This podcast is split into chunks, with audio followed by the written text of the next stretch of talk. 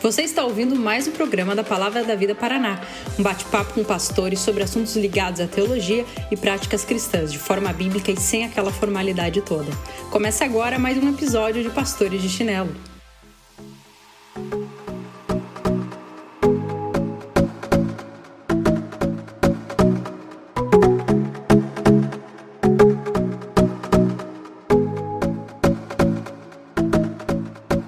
Fala galera, tudo bem? Seja muito bem-vindo a mais um Pastores de Chinelo. É uma alegria para a gente ter você junto conosco para conversarmos sobre a palavra de Deus. Uma conversa sempre, sempre sentada, enraizada uh, na palavra de Deus. E a gente tenta fazer isso da maneira mais leve possível, que vai muitas vezes de encontro com a característica uh, de nós seis, os pastores de chinelo que estão aqui.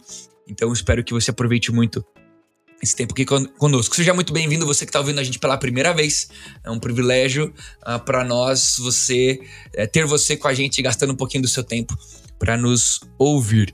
E se de alguma forma o pastor de chinelo tem sido relevante para você, não deixa de compartilhar com a galera, de mostrar para o povo uh, e de ativar todas as maneiras ativas, notificações que existem na plataforma na qual você está ouvindo, né? A gente está tanto no Spotify, como lá no YouTube, uh, como no, na Apple Music. Então você pode aí ativar a notificação para receber, é, seguir, compartilhar, sininho, dar joinha para nos ajudar a levar mais longe uh, esse podcast, esses assuntos que a gente tem conversado aqui. Vamos lá, quem tá, quem tá com a gente aí no Pastor de Chinelo de hoje? Juninho, Igreja Batista Jardim Itamaraty, tamo junto de novo para falar sobre esse tema aí maneiríssimo de hoje. Bom estar com vocês. Fala galera, aqui quem tá falando é Alex Queiroz, Igreja Nova Capital, em Brasília. Vamos que vamos. E eu, Thiago Vercelino, ah, aqui de Curitiba, no PV Paraná. Vai ser muito bom esse papo junto com vocês. Mas vamos lá, vamos conversar então um pouquinho sobre ah, esse relacionamento da igreja com a sociedade. A gente viveu esse ano uma uh, uma série, né? A gente foi intercalando com alguns assuntos, mas a gente foi intercalando a série aí falando sobre igreja e trazemos trouxemos, né, vários aspectos da igreja durante esse ano e então teoricamente a gente vai aí partir para finalmente desse uh, desse assunto de igreja e vamos falar sobre esse relacionamento viu? Relacionamento. Estão me zoando aqui no chat que eu falei relacionamento, mas eu falei relacionamento. Sai fora, Alex. Uh, então eu quero jogar para o Alex, para o Juninho, para a gente debater um pouco e você vai aí uh, conjecturando na sua mente como tem sido hoje, qual o retrato no contexto de você, Juninho, São Paulo, no seu contexto, Alex, em Brasília, e daquelas pessoas que vocês conhecem, o retrato desse envolvimento da igreja com a sociedade, né? Uh, a gente está num momento bagunçado, mas como talvez como nunca nos meus 32 anos, nos 34 ou 33 do Alex, nos 52 do Juninho. uh, 36. Talvez 36. Talvez na nossa história, desses 30 e tantos anos, 30 e poucos, 30 e tantos anos, talvez a gente não tenha visto um envolvimento social da igreja, no sentido de com a sociedade, como nós temos vivido hoje polêmica com, com, com partido político, com a nossa história do Brasil, envolvimento social, não envolvimento social, padrões morais e tudo mais. Como que vocês têm visto essa participação da igreja na sociedade hoje em dia? Cara, ah, pensando na minha realidade, que eu tenho visto mais próximo aqui, eu vejo uma igreja, né, que de alguma maneira tem procurado se posicionar diante de todos os, os dilemas sociais que existem. Então, diante dos, dos últimos, né, dos últimos dois anos para cá, por exemplo, a gente tem muitas, mu muitos tipos de manifestações, muitos questionamentos sociais, muitas decisões sendo tomadas, muitas crises sendo levantadas. Então, George Floyd, a gente vê um monte de outras coisas surgindo nesse, nesse período também. E aí a gente vê uma igreja que, de alguma maneira, ela quer se posicionar. Então, eu tenho visto de diversas maneiras a, a minha realidade mais próxima de mim nesse sentido. Eu tenho visto uma igreja que tenta se posicionar Só que aí eu faria uma, uma separação que eu acho importante, né? Uma separação que a gente vê pelo, pelo menos em Filipenses 3,18 falando também, que ele vai dizer lá que alguns que andam com a gente não, não são de Deus, não são do reino, não são de Jesus, né? Eles se dizem ser um de nós, mas não são. Então a gente vê posturas de fato que são antibíblicas, ah, que são distantes daquilo que a doutrina e a palavra do Senhor instrui, mas a gente vê pessoas que de fato querem se posicionar e buscam isso. Agora, se a gente for para pensar, a gente pensando em redes sociais em especial, a gente vê cada um se movimentando e, e citando frases, citando coisas, mas se a gente for para pensar um retrato mais mais social, mais, mais abrasileirado mesmo, o retrato de igreja e da postura da igreja, ela está muito mais voltada ali para a bancada evangélica, está voltada para esses nomes mais proeminentes que saem na mídia e se posicionam mediaticamente com relação a todos esses assuntos sociais, políticos e por aí vai. Então, existe um retrato mais amplo que a sociedade vê de uma cara, que a gente fala assim, a igreja brasileira seria mais ou menos esse retrato que todo mundo vê, mas dentro da realidade que eu tenho visto, eu de fato eu tenho, eu tenho visto pessoas que tentam se posicionar, mas algumas que não são nossas, mas se dizem, e outras que são radicais e que precisam muito aprender, né? Mas no modo geral eu vejo uma tentativa de equilíbrio de busca aí por, por viver o evangelho. Só pra gente ir marcando bem, como se fosse a pessoa que tá ouvindo a gente, se ela tivesse um caderninho na mão, ela pudesse fazer um. elencar uns tópicos aí. Uma primeira fala do Juninho desse retrato, talvez ele tenha colocado ali, e vai me corrigindo aí, Juninho. Ah, então, existem pessoas se posicionando como cristãos na sociedade. Nem todos eles são de fato cristãos, a gente tem que entender um pouquinho isso. E alguns são cristãos, mas têm sido radicais demais nos seus posicionamentos mas que de uma maneira geral uh, existem pessoas que dá para colocar um equilíbrio na balança para tentar acertar em que tipo de posicionamento. Boa? Alex, como, como tem sido, como você tem visto também essa realidade? Cara, eu, eu acho muito difícil falar sobre como, qual é o retrato da igreja na sociedade. Como já foi colocado aí, a primeira pergunta eu falo: que igreja, né? É, qual é a igreja? Que igreja é essa?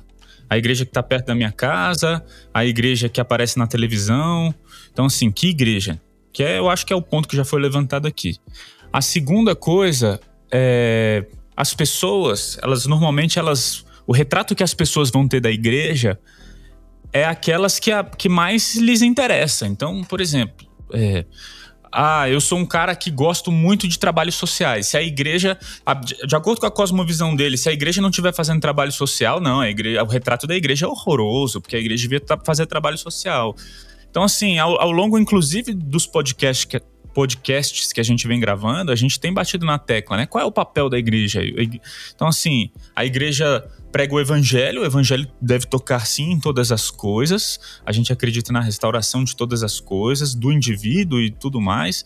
É, mas assim, eu, eu, vejo que o retrato o retrato está nos olhos de quem vê. Não sei se eu consigo me fazer claro.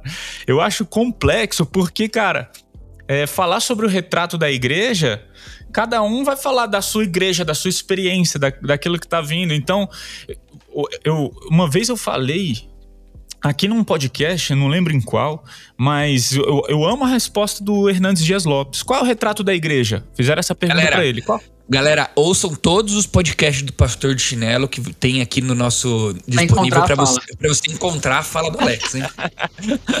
Eu posso te ajudar. Ouça só os que tem o Alex participando na descrição, que já vai te ajudar a achar.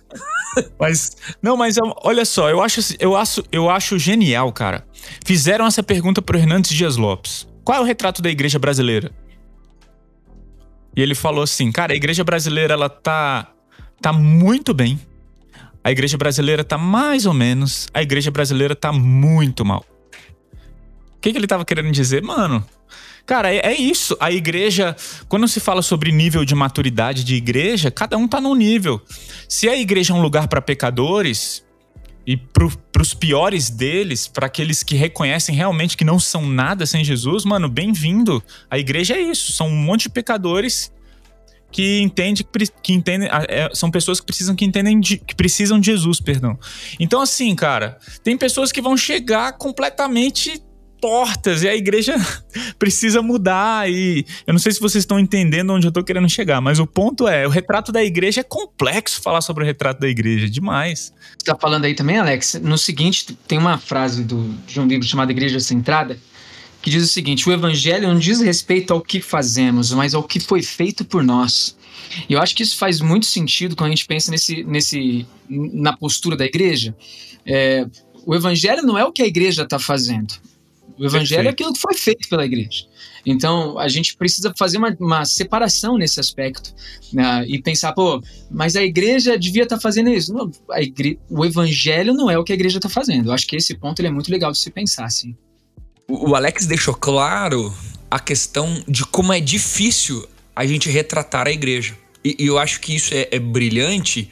É, um parênteses, né? Pessoas que já conversaram comigo sabem que eu eu gosto, eu me divirto com coisas que a gente não tem uma resposta exata. E eu não me incomodo com isso. Desde que ela me faça, desde que isso me promova uma reflexão, e essa reflexão me promova a querer ser melhor do que eu sou, né? Então, vou dar um enigma bíblico assim bobo, né? Mas o famoso nós somos salvos, mas ainda não, né? Peraí, eu já sou salvo? Sou. Porque Cristo morreu por mim, eu já declarei minha, a minha, minha confiança na, na salvação que ele me, me ofertou. Ah, mas eu, eu já sou salvo? Não. É, não sou, porque você seria salvo lá no céu, né? Ainda tô no mundo, ainda tô vivo e tal. Ah, mas como é que explica isso? Cara, eu não sei. É tranquilo, caminha com as duas verdades. Caminha com a verdade que você já é salvo e com a verdade que você ainda não é. Explicando, óbvio, o que elas dizem, né? E eu acho que é legal olhar para a igreja. Qual o retrato da igreja? Pá, existem as verdades que o Júnior falou, e existe o fato de que é muito complexo definir. E que a gente tem que ter maturidade para não sair falando em nome da igreja, nem como a igreja deve agir, porque inclusive a gente vai conversar daqui a pouquinho, que a igreja vai ter que agir de maneiras distintas em diferentes contextos, né? Igreja com CNPJ, o templo, a organização do bairro, eh, como é o nome do teu bairro mesmo, Júnior? Campo Limpo. Campo Limpo. Então, a igreja que o Júnior representa lá no Campo Limpo, lá talvez ela tenha um tipo de atuação que vai ser diferente da atuação da igreja do Alex, que vai ser diferente da igreja como indivíduo cristão que possa estar no Congresso. Um ambiente político, são ações diferentes, né? Mas uma coisa que eu queria citar sobre esse retrato, que é bom a gente jogar aqui para todo mundo fazer essa leitura, é inclusive uma coisa que o Alex estava falando na nossa. quando a gente estava se preparando antes de começar a gravar, que é esse ambiente polarizado. E eu acho que dentro desse ambiente polarizado que nós estamos vivendo de sociedade hoje, o famoso direita-esquerda, né? A, economia liberal, a economia conservadora, enfim, todas essas coisas que vão ah, polarizando, né? Ah, os cristãos e a galera ah, que defende práticas não cristãs, e daí fica um se pegando e tal essas polarizações da sociedade, ela causa polarizações dentro da igreja também. E eu acho que isso é um retrato legal sobre se posicionar. Eu acho que o fato de como a igreja se, se porta também é polarizado. Existe uma galera da igreja que vai dizer: mano, ignora isso daí. Vamos viver, vamos abrir igreja domingo, fazer culto, cantar, entregar cesta básica e é nós. E vai ter a galera que vai falar assim: não, a igreja tem que ocupar todos os espaços. E vai ter a galera que vai falar assim: não adianta só ocupar todos os espaços, mas nós temos que impor as nossas verdades a todos. Vamos com o pêndulo de um lado para o outro, porque a polarização da sociedade também está polarizando, na minha opinião, o posicionamento da igreja. Faz sentido. Tem um, um artigo do, do Voltemos ao Evangelho aí, que ele fala de, de quatro proponentes. Proponentes dos dois reinos, onde a igreja está trabalhando, onde Deus está trabalhando através da igreja não devemos nos envolver muito profundamente com a cultura mundana e moribunda. Proponentes transformacionistas, a igreja deve estar ativa na busca da redenção da cultura enquanto nos movemos para o fim dos tempos.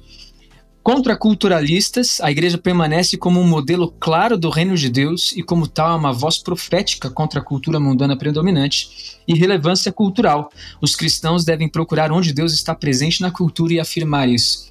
Então a gente já vê, você está falando dessa polarização, né? Mas a gente vê até essa, essa categorização de, de onde a igreja está atuando, de como ela está atuando nesse sentido. E, e, talvez nem todo mundo se encaixe no que está escrito aqui, ou se encaixe mais de um, ou não se encaixe, só encaixe em um e nenhum outro mais. Então, assim, é, existe essa, essa questão difícil, até porque tem perguntas que a gente não sabe responder.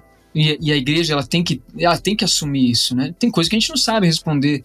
Ah, tem, tem questões práticas de, do sofrimento, por exemplo. Tem questões práticas do sofrimento que a gente não vai ter uma resposta ah, objetiva, afirmativa e, e, e consoladora para a pessoa. Então, eu acho que esses, esses aspectos de como a igreja se posiciona, como a cultura olha para a gente, como a gente deve olhar para a cultura, qual a cosmovisão do mundo, qual a nossa cosmovisão e como isso se relaciona, é, é, são coisas que vão num emaranhado de esferas da vida que a gente vai se envolvendo a partir da Bíblia e de como nós devemos glorificar a Deus a partir disso, né? Mas é, é muito difícil e começa por aí. A gente tem uma discussão que a gente tem que pensar por, por, onde a gente começa a falar sobre isso, né? E aí eu acho que a gente precisa dar essa pontuada. O artigo que você citou é do Mass McConnell.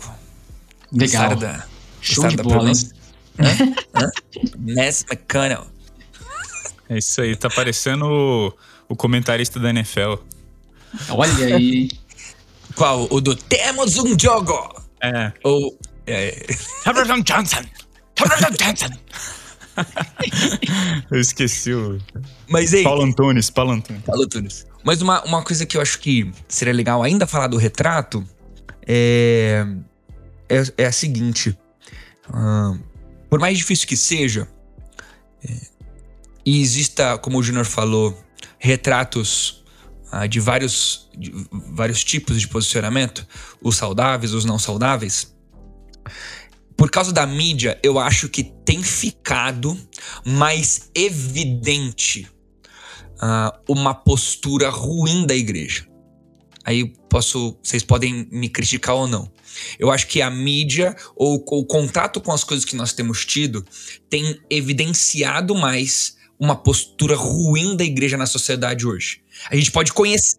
Qual parte da mídia, mano? Cara, a, talvez uma mídia, uma mídia fácil de fácil acesso, tá bom? Por exemplo, uma mídia televisiva ou um Instagram, a, a maioria ali. jornais. Que, principais jornais, exatamente. Fica mais evidente um, um, um mau posicionamento da igreja. É, no sentido de uma igreja opressora, uma igreja ah, é, preconceituosa, uma igreja moralista que quer se impor na, na sociedade.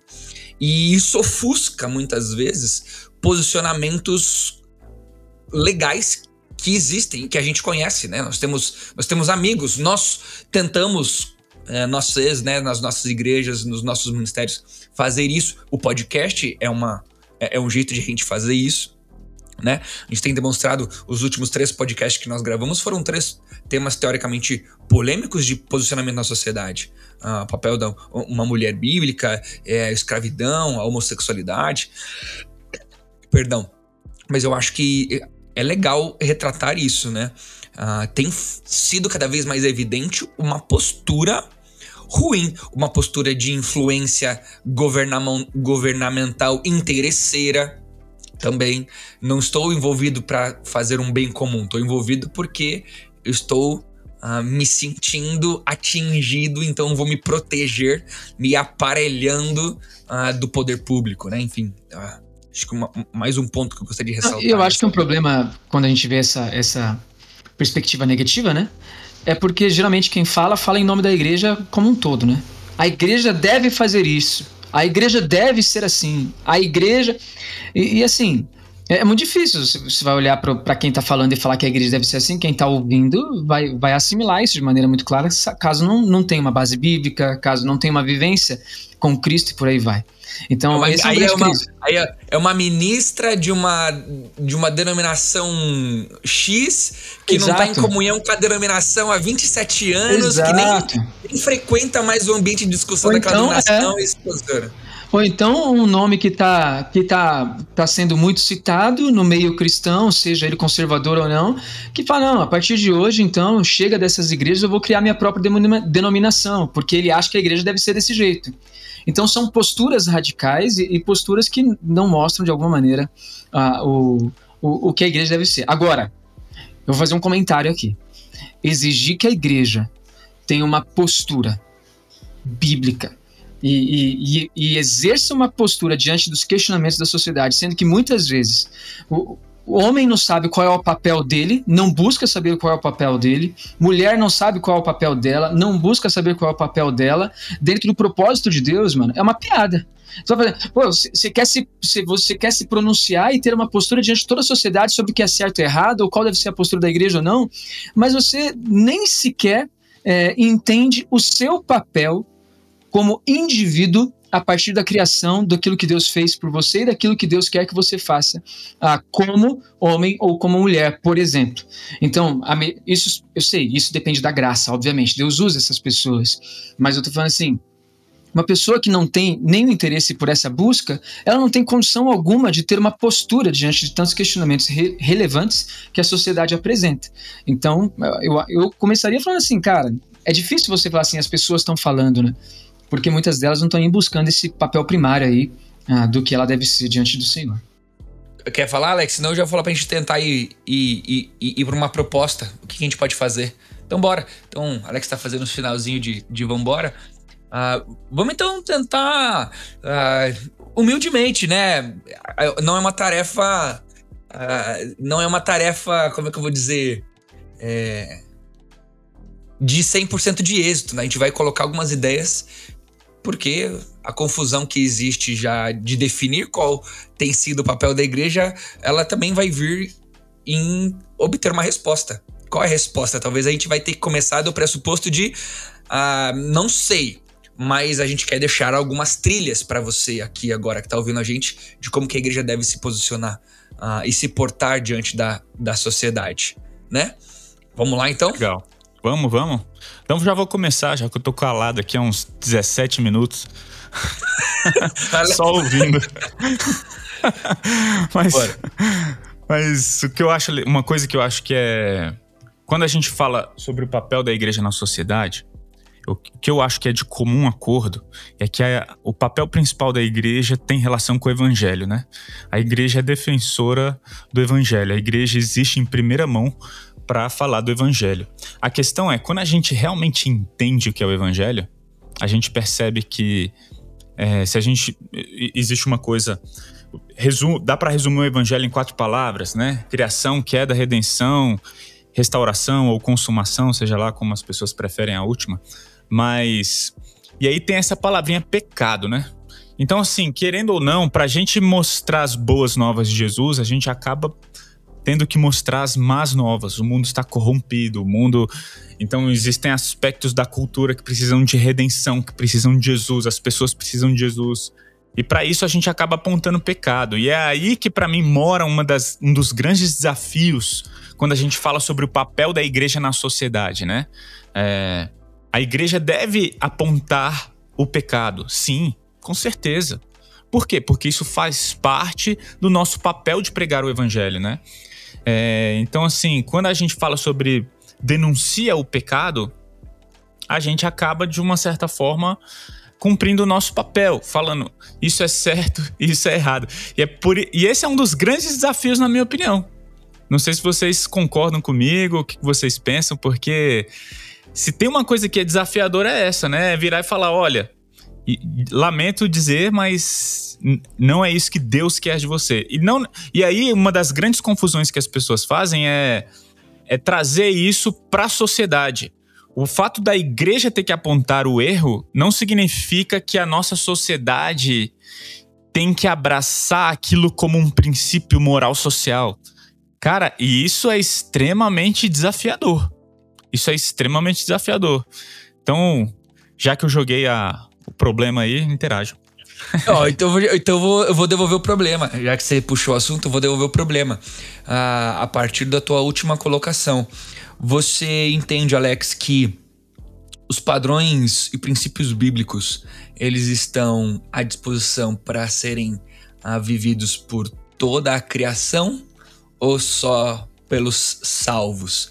Porque isso vai dar pra gente uma discussão boa no sentido de que eu pego a Bíblia e eu quero eu devo aplicar essa Bíblia a toda a sociedade ou eu pego a Bíblia e devo aplicá-la aos cristãos convertidos? Porque isso vai virar se eu virar passar na rua e falar assim, ó, uh, não joga lixo no chão porque Deus mandou a gente ser bom mordomo da criação. Ou eu vou falar, não joga lixo no chão porque é errado jogar lixo no chão, pronto, acabou. Ou é só pro cristão que eu devo trabalhar a ideia do lixo no chão como um princípio bíblico, por não cristão só como um princípio social. Entenderam meu questionamento? Eu quis, ser leve, eu, quis ser leve, eu quis ser leve com o lixo no chão para não usar um exemplo é, mais complicado. Não, é, ó, de, de cara, né? Eu não vou nem responder, vou fazer mais perguntas. Mas assim, é, quando a gente. Eu não posso virar para criar uma lei para a sociedade falando ame o Senhor teu Deus de todo o teu coração, de todo o teu entendimento. Então, a partir de agora, quem não amar a Deus vai ser preso. Então, assim, é, outra coisa, né? A, a questão das consequências, né?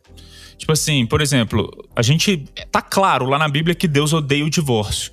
Isso significa que a gente deve é, apoiar, tipo assim, espremer as leis sociais para que tentem, tente eliminar ao máximo o divórcio. Tá Cara, é difícil pra caramba.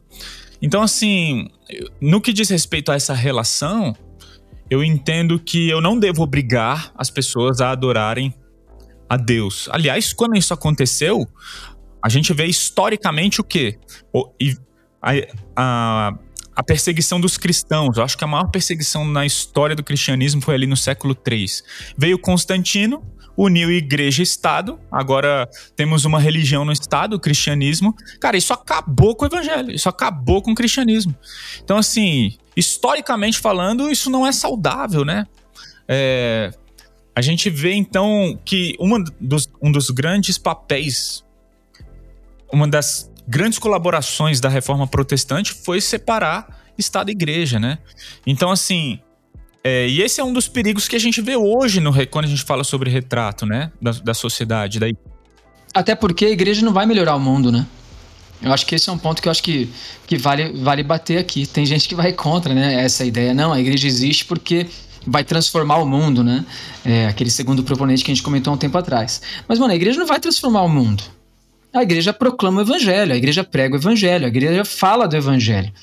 E aí, mano, vai acontecer o seguinte: os caras ficam mandando mensagem aqui, né? Mas, mas o, vai acontecer o seguinte: a gente vai pregar o evangelho, o mundo vai se tornar cada vez pior, essa é a, essa é a realidade. Primeira. Uh, Timóteo 3 vai dizer isso pra gente. Vai falar que os homens serão orgulhosos, odiarão seus pais, não respeitarão o próximo, por aí vai. O filme, Mano, o filme Deixados para Trás também retrata isso.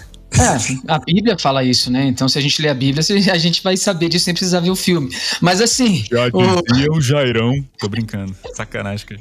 Mas é, é justamente essa ideia que eu acho que as pessoas têm errado da igreja, e isso é um erro que precisa ser corrigido. A igreja não vai transformar o mundo. Né? O evangelho vai transformar pessoas, e pessoas viverão eternamente com Cristo quando ele vier nos buscar, e ponto. Quando, ou quando ele vier instaurar o estado eterno, caso as pessoas não creiam na segunda volta. Mas assim, a, a ideia é justamente essa. O, o, papel da igreja é esse. Agora, tem um, tem um termo muito legal, que é o termo que a gente muito acostumado a ouvir e falar, né, da contextualização, né? É, como nós falamos o evangelho ah, para as pessoas. E contextualização não é você falar o que as pessoas querem ouvir e não é você falar sobre tudo aquilo que a sociedade está falando. É você falar aquilo que é necessário, que eles não querem ouvir de maneira nenhuma, mas que são perguntas que eles estão fazendo sobre a vida, sobre quem eles são, sobre o propósito de existência. E isso aqui, tipo, eu estou falando isso aqui, mas isso aqui é mais ou menos uma citação de outra, de outra frase do, do Igreja Centrada aqui desse livro. Então, assim, é, é muito legal a gente parar a pensar nesse, nesse quesito contextualização. A igreja tem que ter uma postura que é falar sobre aquilo que o mundo não consegue obter respostas, mas que nós podemos oferecer mesmo que eles não queiram ouvir. E essa resposta ela está invariavelmente na pessoa de Jesus Cristo. Né? Então, é o Evangelho, é a pregação do Evangelho. E, e, a gente não pode fugir dessa nossa obrigação e responsabilidade. Agora, como a gente vai se envolver nos outros assuntos da sociedade, aí é, é aí mais pano para manga, que é o que vocês estão levantando aí. Isso leva a gente a, a conduzir o papo uh, e lembrar de. Eu lembro de Efésios 1, cap, versículo 10, capítulo 1, versículo 10, né? É, no 9 ele vai dizer: E nos revelou o mistério da sua vontade, de acordo com seu bom propósito que ele estabeleceu em Cristo. Isto é, de fazer convergir em Cristo todas as coisas, celestiais ou terrenas, na dispensação da plenitude dos tempos. Uh, nosso papel como igreja uh, deve ser conduzir tudo tudo. Conduzir a sociedade, conduzir o mundo, conduzir a igreja, conduzir a criação, conduzir tudo para convergir em Cristo. Isso significa moralizar a sociedade? Não. Porque uma sociedade moralizada, talvez ela vai achar que por causa dos seus os seus costumes e práticas ela está redimida, quando na verdade é o pecado, é a falência da sociedade que aponta a sociedade para Cristo. Né? A, e uma vez a, que a, a sociedade é. E uma vez que a sociedade toda ela está afetada pelo pecado, a sua moral também está, a, sua, a sua jurisprudência também está, e todos os, todas as áreas sociais, culturais estão. Então é muito importante a gente parar para pensar nisso, né? E outra coisa que eu ia falar também, cara, que eu, que eu acho importante, você falou, né? Como é que a gente vai falar sobre por que não jogar o lixo no chão, né? Por exemplo. E, e a gente tem evidências naturais da existência de Deus que, que a gente pode apresentar isso para as pessoas. A gente pode utilizar-se disso para apresentar de fato a, a, o Criador como aquele por, por meio do qual, né, ou por quem nós fazemos o que fazemos ou deixamos de fazer o que fazemos. A questão é que nós não podemos simplesmente chegar impondo os nossos pensamentos, mas dialogar com, inclusive, a, a, a, cultura, os pensamentos, a cosmovisão deles, a partir disso trazendo e apresentando de onde surge a, a toda a, a, mobilidade né, para a nossa transformação social, que é a partir do Evangelho. Então a gente consegue fazer esse diálogo. É, eu estou encucado aqui com uma, uma frase do Juninho por quê? Porque eu acho que ela pode ser mal interpretada. Né? Pode falar, mano. Quando...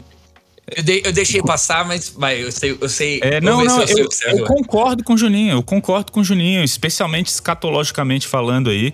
É, quando ele falou que a igreja que não tem que transformar três, o mundo. Três, três pré-pré falando de envolvimento com a sociedade. Esse é o resultado. Será que pessoal. eu sou pré-pré ainda? Hum, mas enfim.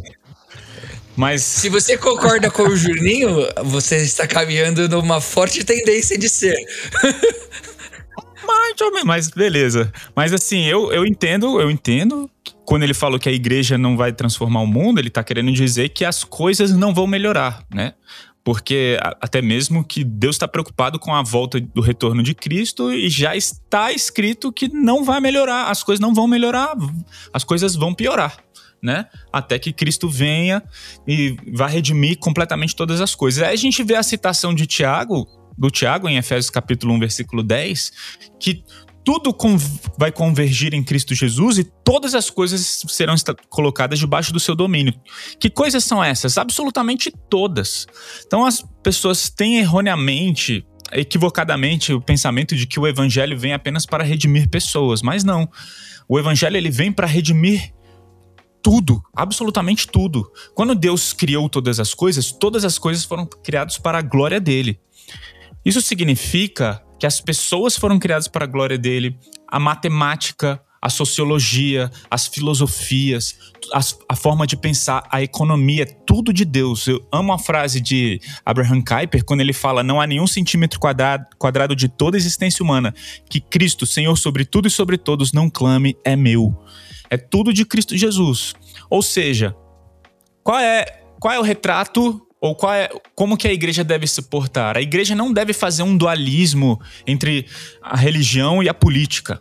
Por exemplo, né? Ah, a política é de Satanás, porque o mundo jaz do maligno, mas pre precisamos pregar o evangelho. A gente só tem que tomar cuidado com esse detalhe. É, por quê? Porque, cara, não, pelo contrário, os cristãos devem sim estar lá na política representando o Deus que é dono daquilo, porque um dia, hoje já é de Cristo, mas um dia vai ficar claro para todas as pessoas, que é tudo do Senhor Jesus Cristo. E ele está caminhando para isso, né? Então, assim, a política é de Jesus, a economia é de Jesus, é, dinheiro é de Jesus, tudo é de Jesus, é tudo para a glória dele, né? Então, assim, por isso que, inclusive, eu já ouvi as pessoas falando: é, ah, isso é culpa da igreja. De uma certa forma, é, especialmente por causa da isenção da igreja. Cara, quando a igreja começa a fazer esse dualismo e separar entre o sacro e o profano, né? Ó, 10% do dinheiro é de Deus e os outros 90% é seu, né? Um dia é do Senhor e os outros seis, né? Então assim, é, cara, é tudo de Deus seu corpo é de Deus, seu pensamento é de Deus, seu coração, tudo que você tem é de Deus, o seu trabalho é de Deus. Ah, não, eu sirvo, eu cumpro a missão no domingo e na segunda você não cumpre a missão. Então, assim, a gente precisa resgatar. Isso é o evangelho entrando em todas as esferas. A gente precisa resgatar a ideia de que o evangelho deve entrar onde nós trabalhamos, em tudo que fazemos. Sem dúvida. E aqui vamos caminhar um pouco, mano. Vou te interromper aí, Thiago. Você vai falar, mas eu quero emendar nessa discussão aqui que eu acho importantíssima, velho. Eu, eu, ia só. Eu ia só complementar que é, são paradoxos bíblicos lindos de serem vividos, né? Sim. É o famoso ser de santo porque eu sou santo, mas eu sei que eu não vou conseguir ser santo no sentido de viver a plenitude da minha santidade. Então é a mesma coisa. Uh, nós temos que transformar o mundo, mesmo sabendo que ele só vai piorar, mas isso não me isenta na tarefa de tentar construir um mundo melhor, aonde fique mais evidente o reinado de Cristo uh, nos nossos dias. É o paradoxo. Legal, não, eu acho interessante, eu acho legal isso aqui. Agora, agora, agora emenda. Agora a gente vai, vai, vai começar uma discussão aqui entre nós, né? Mas. Uh, e aí entra mais uma vez, aí vai entrar aquelas divisões que existem de pensamentos, de qual a postura da igreja no meio de uma sociedade, né? Uh, e olhando assim, olhando a princípio para os textos que, que eu tenho pensado aqui no meu coração, o papel da igreja ela não é buscar a redenção da cultura. Né? Eu, eu não consigo enxergar isso como papel da igreja. Eu sei que isso faz parte do evangelho ah, sendo evidenciado na vida do cristão, através da vida do cristão. Então, por que, que eu estou falando isso? Por exemplo, a gente tem um sonho aqui na nossa igreja e o sonho é: a gente quer construir uma escola no nosso bairro que possa atender as crianças carentes, que elas não precisem pagar escola, mas tenham uma escola de qualidade, e ao mesmo tempo que seja uma escola autossustentável, em que tenham crianças que tenham condições de pagar, que o pagamento delas supram o, o, o que os outros deveriam pagar, mas não podem. Então a gente tem essa ideia, por quê? Porque a gente acha que a, a, a gente precisa transformar o ambiente que estamos, precisamos apresentar uma cultura e tentar, de alguma maneira, transformar a cultura que estamos vivendo. Mas a nossa busca principal nunca vai ser a redenção dela, porque não está em nossas mãos a redenção cultural, social do nosso mundo, porque isso não vai acontecer. Essa é a realidade. A realidade é que Jesus ele vai, ele virá e ele vai estabelecer o seu reino e ele vai reinar é, à frente de todo mundo. Então, esse é o ponto. Agora, significa que a gente não tem que ter esforços para mostrar o evangelho? Não, porque a gente precisa mostrar o evangelho como indivíduos. Esse é o ponto que eu estou falando, que eu, que eu acho que o Alex está querendo dizer também, uh, que eu também quis dizer nesse sentido. Eu só acho que a gente precisa tomar cuidado, porque muitas pessoas hoje pensam que a igreja ela precisa ser uh, essa essa agente de transformação social e eu tenho meus pontos de interrogação quando eu penso sobre isso, né? Então, uh, e isso começa a partir do momento que a gente Alex citou aqui, mas que a gente faz essa divisão entre sagrado e profano, entre o que eu faço na igreja e o que eu faço no mundo, né? E aí a gente precisa lembrar, o, o, o que o, o, o, ministro de louvor faz na igreja é tão importante quanto, sei lá, o, o gerente na, na, empresa, ou teve, alguém que falou alguma coisa disso, tem uma anotação aqui. William, William Perkins falou: o trabalho do, do pastor, ministério pastoral, é tão importante para Deus, assim como o juiz que tem que dar uma sentença de forma correta e íntegra. Né? Então, é, a gente precisa ter essa, essa equalização da vida. O evangelho nos transforma em todas as áreas e atinge todas as esferas da nossa vida. Né? Mas a nossa busca como cristãos não é uma redenção cultural em si, e sim apresentar esse evangelho, apresentar esse Cristo que transforma vidas e que essas vidas impactam os seus, os seus ambientes. Um processo conciliatório, talvez, nessa fala, Júnior, é a gente entender que uh, um ser humano redimido redime o que está à sua volta. Mas é que deveria ser, deveria ser sempre uma, uma consequência natural. Sem entendeu? dúvida. Então, olhar, olhar, vamos falar de um processo ecológico, né? Um ser humano redimido, consciente uh, da transformação que ele tem de vida por causa do que Cristo fez por ele, ele naturalmente, por conta dessa nova condição, ele deseja cuidar da criação. Sim. E ao cuidar, da, ao cuidar da criação, ele faz aquele processo de convergir todas as coisas em Cristo Jesus. Exato. Agora, é óbvio, é óbvio, uh, e isso com certeza nós três vamos concordar, que qualquer tentativa de transformação em qualquer área, seja de coração, de sociedade e de criação, né, de natureza ou de qualquer coisa, é, a parte de Cristo é idiota, é, é frustrada, é burra, é frustrada, exato, não, não vai acontecer. Por isso que podemos até falar que mostrar algumas coisas nessas localidades, mostrar algumas coisas na sociedade, mostrar algumas coisas na, no cuidado com a natureza, é, pode conduzir pessoas não redimidas a conhecerem a Cristo um bom testemunho, é um, é um estilo nobre de vida, que é o que a Bíblia apresenta, mas não é isso que vai transformar de fato. E aí pode surgir até o questionamento, Tiago, tipo assim, mas vocês estão falando isso, então a igreja então é, é a tal, é a toda poderosa, é ela que faz a mudança no mundo e ponto, acabou. Mas e o, e o cara que mudou o bairro dele a partir das ações sociais que ele fez e tudo mais? A, a gente não, eu, a gente, eu acho, não, não estamos ah, pontuando que uma pessoa, nós não estamos, desculpa, nós não estamos pontuando que quem não tem Jesus não pode fazer boa ação, não é isso. Até porque ah, todos os homens foram feitos em imagem e semelhança do Senhor. Então, qualquer coisa boa que o homem faça é simplesmente reflexo dessa criação. É reflexo dessa imagem que, por mais que esteja corrompida por conta do pecado, é, continua evidenciando de alguma maneira o Criador. Então, esse é um ponto muito legal que a gente precisa parar para pensar. Agora, é, a gente olha para tudo isso, tá? Como é, que, como é que a gente então vai se portar? E eu quero frisar, mano, na questão indivíduo, na questão cristão. E eu vou citar alguns textos aqui. Primeiro, Tito, capítulo 2, versículo 9 e 10, fala sobre os servos se portarem de maneira digna a fim de mostrarem a beleza da doutrina, a maneira como nós vivemos, e ali ele está falando de servos, escravos e senhores, a maneira como nós nos portamos, é, ela de fato apresenta a beleza da doutrina que carregamos. Então a doutrina ela não é um negócio seco, frio que existe dentro da igreja. Ela é algo que nós vivemos e é embelezada a partir da maneira que nós vivemos. Então o indivíduo é muito importante. Segundo texto, por exemplo, 1 Tessalonicenses capítulo 4 diz que a gente precisa se portar com dignidade para quem não é da igreja ver em nós essa dignidade do evangelho de Cristo do Cristo que nos transforma e do Senhor que é quem servimos. Então, existe uma postura da igreja que ela é do cristão em si. O cristão ele deve se portar de maneira digna para que seja apresentado o evangelho, né? Lembrei aqui, e, Juninho, de Mateus 5,16, que, é, que as nossas boas obras devem ser vistas, devem ser colocadas num pedestal, as nossas boas obras, assim como uma luz deve ser colocada num pedestal e não dentro de uma cesta, para que as pessoas louvem a Deus. Então, assim, isso, é, é, somos nós, através das nossas boas ações, fazendo com que Cristo seja exaltado e, e o mundo exalte ao, ao, Deus a quem servimos através da excelência das nossas obras, das nossas boas ações, do nosso bom comportamento. Um, um, um exemplo, por, é, um exemplo, por exemplo, é, o e eu, e, eu, e eu sou todo lascado do português do grupo, né? É.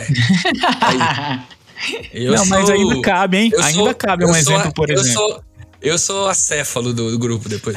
mas quanto a isso aí, não há dúvidas. mas assim, um bom exemplo é, é a carta aos Filipenses, quando a gente vê o alegrai-vos no Senhor, né? Cara, existe um aspecto, gente, que só quem tem a Jesus e foi salvo por Cristo Jesus e conhece a alegria da salvação consegue se contentar em toda e qualquer circunstância. Só quem descobriu a alegria no Senhor consegue se alegrar em toda e qualquer circunstância. Não adianta. Ah, mas o fulano não tem Jesus, é muito feliz. Ok, parabéns para ele, mas ex existe um aspecto da alegria do Senhor que ele ainda não experimentou. E se ele experimentar, ele vai falar: Cara, eu achava que eu era feliz, mas só depois de conhecer a Cristo eu descobri a verdadeira alegria. Então, assim, é, e por que eu tô falando isso do nada da alegria? Porque essa é uma das maneiras do cristão mostrar para o mundo a glória de Deus. Cara, você lá no seu trabalho, é, foi promovido, tá ganhando bem, tem uma equipe maneira e tá feliz andando de BMW, beleza. Agora, cara, imagina tá trabalhando no meio de um, de um de uma situação difícil, sabe? Não tá ganhando bem, é depreciado no seu trabalho, mas mesmo assim você tá contente. Pô, aí as pessoas vão falar, cara, esse cara tem alguma coisa diferente, né? Então, como que o, o cristão deve se portar na sociedade? Cara, o cristão deve se portar com essa alegria que ele recebeu na salvação em Cristo Jesus. O cristão deve se portar de maneira, trabalhando de maneira excelente para que as pessoas glorifiquem a Deus. Né? Então, existe um papel, sim, do, da igreja na sociedade. Eu acho que é esse o caminho que a gente está trilhando, né? E a alegria não é essa felicidade. Você está sorrindo o tempo todo, né? Mas é esse contentamento e esse descanso nesse, nesse Deus que cuida da gente mesmo nessas situações adversas. Então, é o, é o contentamento com tudo isso.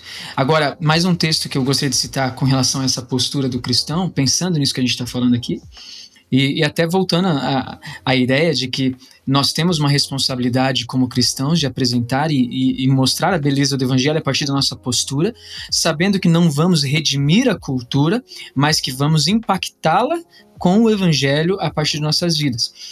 Filipenses capítulo 3 vai falar que a gente deve viver de maneira digna e tudo mais, porque nós não somos cidadãos daqui, mas cidadãos dos céus. Então a gente de fato tem uma expectativa muito elevada, que é a de, a de morar com o nosso Senhor. Então, por exemplo, ele vai falar lá, a, versículo 20, né? Pois a nossa pátria está nos céus, de onde também aguardamos o Salvador e o Senhor Jesus Cristo, que transformará o nosso corpo de humilhação. Então, é, esse ponto eu acho muito importante. A gente tem um papel aqui, sim, que é viver essa cidadania que nós teremos lá no céu a partir desse momento, famosas bem-aventuranças, né? Ah, Jesus ele apresenta os princípios do reino para serem vividos pelos filhos do rei, pelos filhos do rei enquanto aguardamos a sua volta. Então, acho que esse, esse é um ponto, cara, fundamental. A gente tem esse, esse cristianismo vivo que deve ser vivido por nós aonde nós estamos. E essa é a maneira de, de, de, de nos posicionar na, na cultura e sociedade. Uma vez, acho que talvez esteja bem implícito, mas eu queria que a gente cravasse mais. A gente estava no seminário e eu lembro como se fosse hoje um jantar. E nós jantamos com um professor, que como eu vou falar mal do que ele disse, eu não vou citar qual foi o professor. Ah, se eu fosse falar alguma coisa boa, eu citaria qual era o professor. A gente estava numa, numa mesa redonda lá no refeitório e nessa mesa redonda a gente estava conversando exatamente sobre o assunto da influência da, da, da igreja na, na sociedade. E daí ele falou pra gente assim: ah, porque na verdade nós tínhamos que pensar mais, me dá vontade. Eu não lembro nem se ele foi categórico no que ele achava que deveria ser feito ou se ele falou no sentido de dar vontade, né? Mas de nós irmos para um monte e entrarmos ah, num castelo, num, num, num vivemos como os monges, sabe? É, tirando a igreja do, do mundo para que ela não seja mais influenciada e não peque contra o Senhor e tudo mais. E eu lembro que essa conversa marcou muito a gente, muito, muito. A gente não, né? Eu, não vou lembrar, mano. Certeza, certeza que o Bruno e o Alex estavam. Você devia estar tá conversando com outra pessoa, fazendo algum aconselhamento que será cheio dessas coisas aí no refeitório. Mas e isso ficou marcado em mim ah, como algo negativo de a gente ter achado na, na, conversa lá um absurdo, né? Como assim, velho? A gente vai se, se, uh, se reclusar, né? Se, se, se, guardar em algum lugar, se isolar para que a gente não peque mais e tal. Uh, e daí, para mim, vem dois textos claros sobre que o papel da igreja é influência na sociedade tem que ser um papel dentro da sociedade, dentro do mundo, não separado desse mundo, né? Filipenses 2, uh, Filipenses 2,15. Quer que eu leia? Pode ler, por favor. Para que vocês se tornem irrepreensíveis e sinceros, filhos de Deus, inculpáveis no meio de uma geração pervertida e corrupta, na qual vocês resplandecem como luzeiros do mundo. Ah, obrigado, Júnior, você estava certo. Mas é isso aí, o que eu queria dar ênfase sobre esse no meio. É no meio de uma geração. Pervertida e corrupta. Não é separado, não é de longe e ficar mandando pipa ou recadinho de longe, é lá no meio, vivendo um cristianismo forte o suficiente para que ou a gente para que a gente influencie e não seja influenciado né? O próprio Cristo, quando estava orando, falou: "Peço para que não peço para que os tires do mundo, mas que os guarde do mal". Ah, não é para tirar o, o, cristão do mundo, mas é para guardar o cristão do mal a fim de que ele continue influenciando o mundo. Ah, vamos tentar ir para uma parte um pouquinho mais mais prática do que fazer agora nessa questão do, uh, do, do nosso envolvimento na sociedade. Cara, quando parte para a prática, eu acho que existem dificuldades, olha só. Porque isso que a gente está falando, talvez quem está aí ouvindo o podcast, talvez fale, ah, legal, é verdade, o crente não pode sair do mundo, blá blá blá. Mas, cara, os limites dessa influência não são fáceis. Os limites dessa influência não são fáceis. E onde eu tô querendo chegar? Porque a gente vê, como a gente disse lá no início o, qual é o retrato da igreja? Existem muitos cristãos se portando muito mal.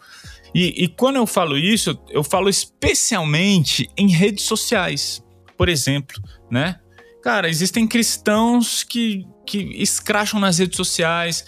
Então, assim, Indo, inclusive, para a parte prática, vamos lá, para a parte prática, eu diria uma coisa para o cristão.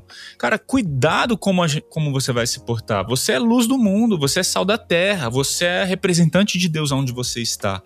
Né? Envolve o seu comportamento, envolve as suas boas obras, envolve a sua santidade, envolve o seu contentamento, envolve muitas coisas. Então, como representante de Deus, cuidado com as suas redes sociais né? E você fala, não, mas a igreja está aqui, a igreja tem que apontar mesmo, tem que falar mesmo, a gente tem que falar a verdade, então a gente tem que bater naquele ou naquilo. Cara, cuidado, cuidado, né? É, eu, eu amo 2 Coríntios capítulo 5, 1 Coríntios capítulo 5, Paulo fala, olha, vocês devem julgar os de dentro. Ou seja, quem é da igreja, os de fora, deixa que Deus vai julgar. Os de fora a gente ama. Então, assim, e a rede social é pública. É totalmente pública. Então a gente tem que tomar muito cuidado com a maneira como a gente se posiciona. Devemos fazer isso, mas devemos fazer isso com amabilidade, pensando, poxa, será que. Gente, se a gente vive numa cultura mimimi, né? Às vezes a maneira como se você se posiciona politicamente pode ser extremamente ofensiva né? Se tem, se as pessoas estão crescendo em maturidade, se a gente vive num mundo polarizado, às vezes uma, uma um, um posicionamento seu vai criar divisão dentro da sua própria igreja, dentro da sua família. A gente está vivendo num ambiente de intolerância, pessoas saindo de grupos familiares, pessoas saindo no meio de grupo de amigos por causa de política. Então, que você seja o primeiro a tolerar e seja o primeiro a não causar qualquer tipo de intolerância, não ser bode expiatório para que as pessoas saiam, sabe? Fale com amabilidade, cuidado, não existe necessidade de você sair se posicionando em redes sociais. Quer se posicionar? Marque um café, sabe? Converse com a pessoa, tenha uma boa conversa e tal. É, então, assim, seria a minha dica prática aí para só para termos um cuidado real dentro desse, dessa questão do, é, do, do, se posicionar, né? É, a gente às vezes fica só na parte prática do questão do tipo, uh, falo ou não falo, ou falo com amabilidade, falo com, com ímpeto, né? E a gente fica muito nessa, nessa questão e a gente acaba até muitas vezes perdendo, perdendo oportunidades, né? Perdendo oportunidades de inseridos do mundo se utilizar de coisas que estão presentes na sociedade que não tem a ver com atitudes pecaminosas, que não tem a ver com coisas que vão nos distanciar de Deus, mas que na verdade a gente precisa, uh, precisa entender que faz parte da nossa ação.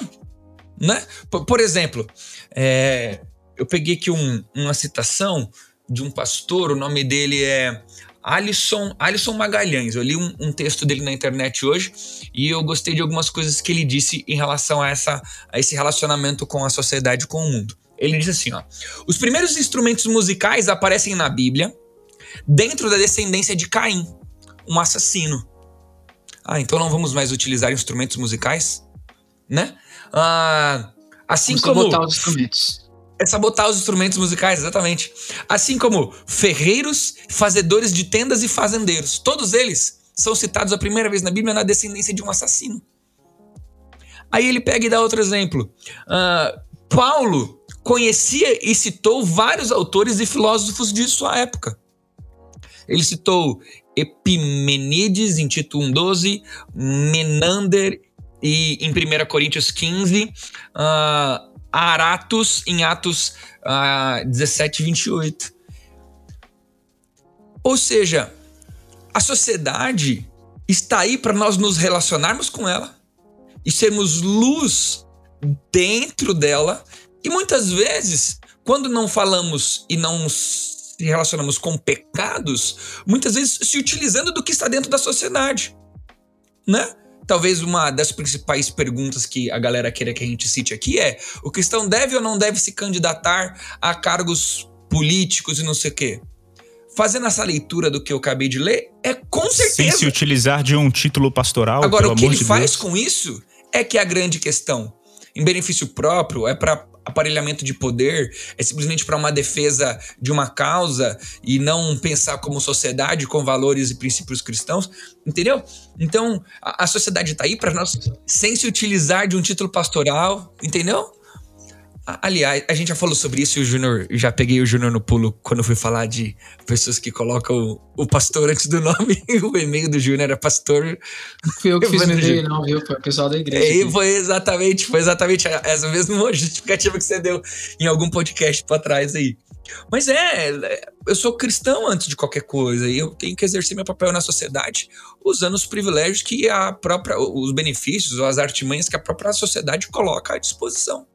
É, e assim, dando minha última colaboração aí, que já que a gente tá no finalzinho, é, quando eu falei que a gente tem que tomar cuidado, nem, nem significa. O que eu não estou falando, o que eu não disse é que a igreja não deve se posicionar ou não deve agir. Então, assim, cara, tem uma frase do, do Chesterton que ele fala assim: a igreja não tolera nada, mas perdoa tudo. O mundo tolera tudo, mas não perdoa nada. Então, assim, cara, pecado é pecado. A igreja é radicalmente, por exemplo, contra o aborto. No entanto, acolhe inúmeras mulheres que abortam.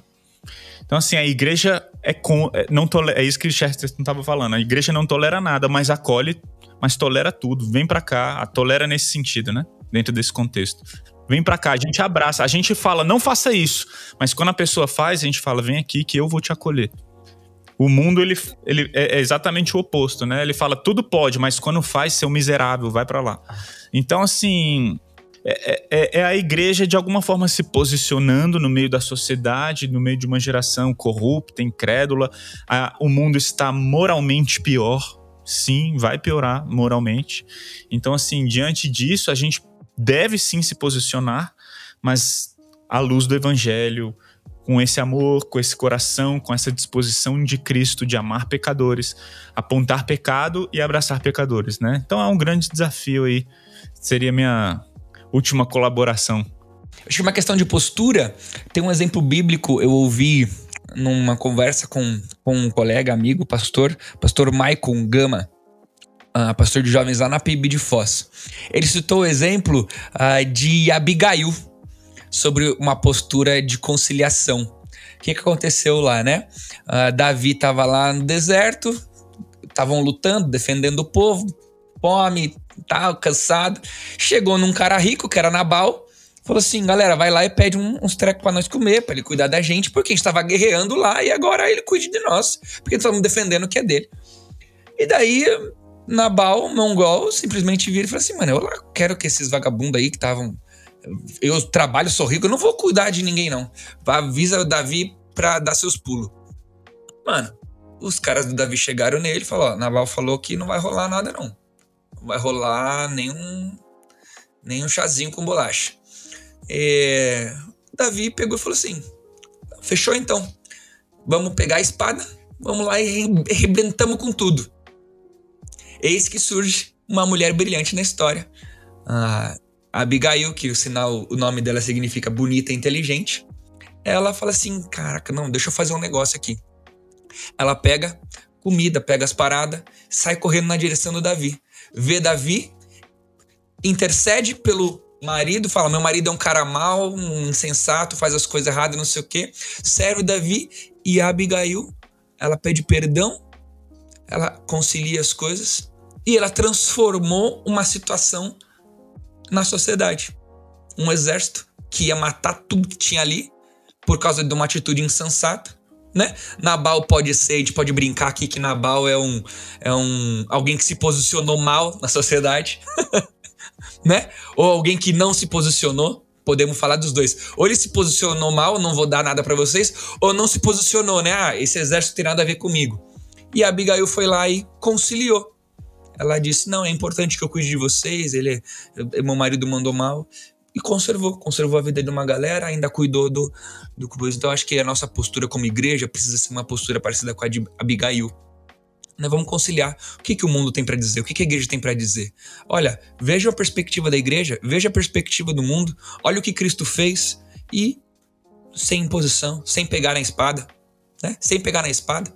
Ah, óbvio, a nossa espada, a Bíblia, né? Mas sem pegar a arma para ir para cima de uma transformação, mas usar o processo conciliatório que talvez a Abigail utilizou. Sim, eu acho que um, um, ponto e uma última postura também que a igreja não pode descartar é a postura do sofrimento, né?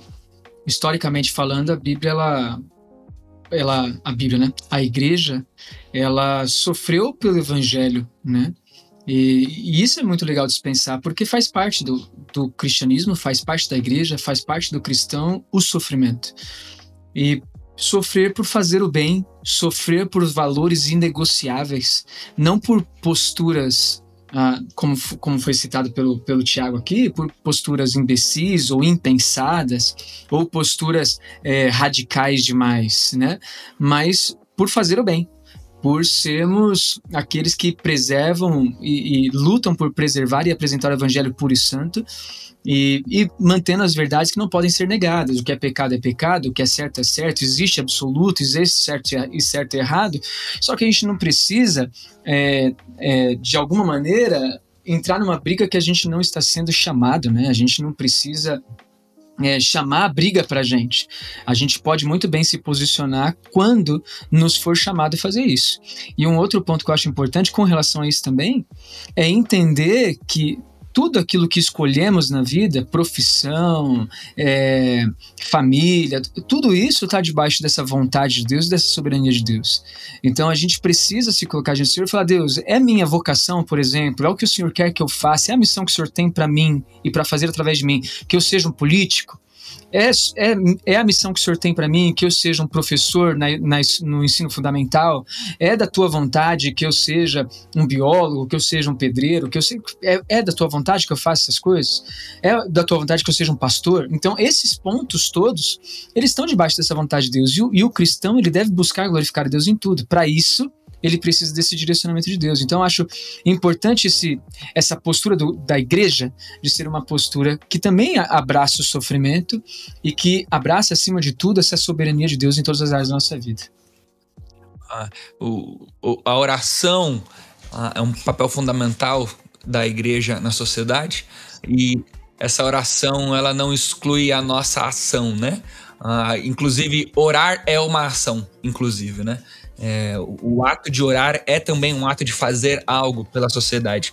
E daí eu, eu terminaria, se vocês não tiverem mais nenhuma colocação, eu queria terminar com uma definição da mãe de, do John Wesley, Susana Wesley, e eu queria tentar fazer um, um arremate aqui com o que ela disse sobre tudo aquilo que a gente tem que se posicionar. Como igreja, nós devemos atuar uh, em, em, em quê, né? Aí eu diria que a gente tem que atuar e se posicionar em tudo que enfraqueça a tua razão, diminua a tua sensibilidade da consciência, obscureça a tua percepção de Deus ou atenue teu gosto pelas coisas espirituais. Coisa Tudo linda. que aumente a autoridade do teu corpo sobre a sua mente. É isso, Essas galera. coisas Show. são coisas pelas quais nós como igreja devemos lutar. Coisas que fazendo um resumão do que a Susana Wesley disse, coisas que nos coloquem diante de Deus. Nós que heróis, valeu, Uma galera. postura correta, como a gente acabou de falar. É isso? Valeu! Esse foi mais um Pastores de Chinelo e até a próxima.